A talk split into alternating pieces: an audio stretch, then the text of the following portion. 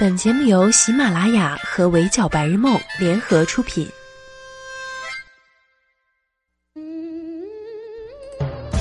闹钟只能叫你起床，我负责叫醒梦想。Hello，大家好，欢迎收听本期的 Madam 神侃娱乐圈，我是 Madam 九九。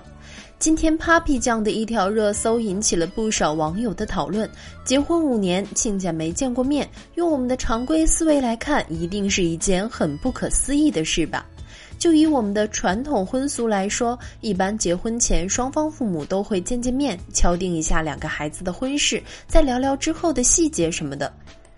就算婚前没见，婚礼上也总会见到。但是这种五年都没互相见过的少数情况，就在 Papi 酱的婚姻里真实的发生了。而且他俩不仅没办婚礼，没有喜酒，没度蜜月，亲家互相没见过。从恋爱到结婚，大概十来年的时间里，Papi 和她老公每年过年也都是各回各家。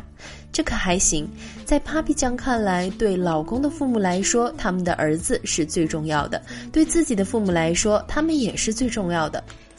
所以，女婿儿媳要不要去对方的父母家里是次要的，先去陪好各自的父母比较好。通常来说，每年过年的时候，今年一起回谁家，或者今年一起先回谁家，对很多没跟父母住在一个城市的年轻夫妻来说，都是个大问题。要么按老一辈的传统，大年三十、初一回男方家，初二回女方家，初三可能又要回男方家。如果两个城市来回跑的话，先不说春运的票有多难买，假期还有一半时间都浪费在路上。要么就是今年过年去你家，明年过年去我家之类的。尤其现在八零九零后这一代人大多都是独生子女，每年就过年有相对比较长的假期可以回家陪陪家人，谁不想回去多陪陪自己的父母呢？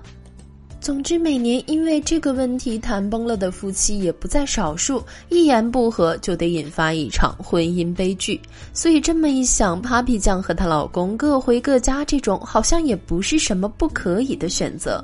他这件事儿还引发了一波关于结婚后双方亲家一定要见面吗的投票和讨论。有人觉得这种操作是不孝、没礼貌、不符合中国的传统，太生疏了，这样的婚姻也不会长久，干脆。自己过得了，也有人认为这样的婚恋观新潮而平等，是很多人最理想型但没能实现的婚后相处模式。她和她老公两个人想法一致，互相尊重，而双方家庭都支持，这才是最难得的。不过看网友们的投票，支持反方的还是比较多，他们就是赞同 Papi 酱和她老公的这种相处方式，认为婚姻是两个人的，享受独立的家庭就好。就像 Papi 酱自己说的，她确实是很幸运的，遇到了自己爱也爱自己的人，两个人能在相处之道上三观一致，彼此尊重，给予对方足够的平等和自由，而且双方的父母也不反对。但这种情况实在是可遇不可求，这种可以说是很前卫的婚恋观，确实折射出现在适婚群体的一些危机。越来越多的女性因为害怕婚后会被种种老旧的规矩、传统束缚，担心会失去自己，就逐渐恐婚恐育。Madam 的朋友圈都经常能看到一些单身小姐妹转发一些每日恐婚易感慨的文，比如什么婆媳关系太难搞啊，防火防电防妈宝男呐，生孩子算几级疼痛啊，婚姻法让女性更弱势啊之类的。麦当偶尔点开看看，都觉得一个头两个大，焦虑感瞬间 up up。Papi 酱作为现在很受欢迎的网络红人，一直以一个毒舌大龄女青年的形象出现在公众视野里。她的观点大部分还挺对年轻人口味的。她主张的是女性一定要活得独立，要知道自己要找一个什么样的伴侣。那个人出现了不惧怕，那个人还没来也不凑合。她认为，就算被人说成是大龄剩女什么的，也不要病急乱投医，不要为了结婚去结婚。这不就是当下女青年们的心声吗？不结婚不代表不优秀或者不怎么样，只是对的人还可能没出现而已。想结就结，不想结也不是什么大事儿。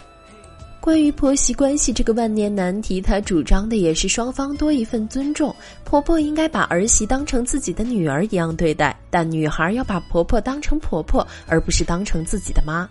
我们从小到大不可避免的都向自己的爸妈展示过自己的坏情绪，因为我们觉得他们是自己的至亲，他们接收我们的坏情绪也是理所应当的。更主要的是，即使我们把坏情绪留给了他们，他们依旧会继续毫无保留的爱我们。但是婆婆和儿媳的关系即使再好，也还是不可能完全一样。如果能把儿媳妇视如己出的话，是最好不过的了。但是对婆婆依旧需要多一份尊重，不是说自己的爸妈就不需要尊重了，当然也要。只不过想要维护好这些亲密关系里微妙的分寸感，确实很关键。之前在另一档节目里，Papi 酱聊到孩子的话题时候表示，如果要给身边人排个序的话，他的排序是这样的：第一位是自己。因为自己陪伴自己的时间是最长的，自己对自己才是最重要的。第二位是伴侣，因为之后这一生是要跟自己的伴侣一起过的。第三、第四分别是孩子和父母，因为你都只能陪他们走一段路，剩下的路还是需要他们自己去走的。竟然把父母放到了最后一位，听起来是不是有点大逆不道？它其实是给我们展示了与生活关系有关的更多的可能性。爱自己多一些，并不是错。你可以觉得他的婚恋观、价值观值得参考，也可以觉得他哗众取宠，都是个人的选择。不相关的人其实并无权干涉。只不过，即使接受无能，不同的声音也值得被尊重。可反过来想想，我们的父母那一代人都是把孩子和自己的父母放在了首位，从此生活的重心就围绕着这两部分展开，自己的理想追求、喜怒哀乐始终是放在最后的。我们见证了他们的自我牺牲，所以当我们长大成人，听到长辈们给我们灌输他们默认的不结婚生子的人生不完整，趁年轻早点要个孩子，养儿防老，岁数都不小了还挑什么？赶紧找个人嫁了，跟谁过不是过啊之类的传统思想的时候，我们就会情不自禁地开始抵触。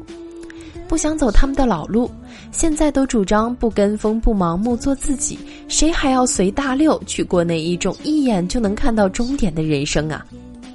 说到底呀，现在的我们和老一辈人相比，就幸运在我们有更多的选择，而时代的包容性远比以前强多了。我们可以选膝下承欢、相夫教子的那条相对传统的路。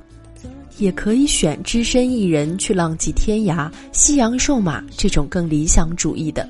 只要是自己觉得舒服坦荡的，又不会伤害到身边人，选择什么样的生活方式都没有错。但也别急着否认我们没选的那条路，因为那边一定也有不一样的风景。Papi 酱和她老公老胡就选择了一条适合他俩的相处模式，在一般人比较敏感的财产问题上，他俩有一个谁有钱谁养谁的默契，赚钱多不会被看清，赚的少也不会看清自己，把这些细节问题都平衡好了，两个人的日子过得想不和谐都难。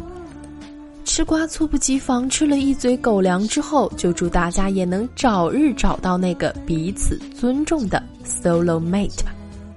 好了，以上就是本期节目的全部内容，也欢迎收听的小耳朵留言评论，关注微信公众号“围剿白日梦”，我是主播九九，我们下期不见不散喽，拜。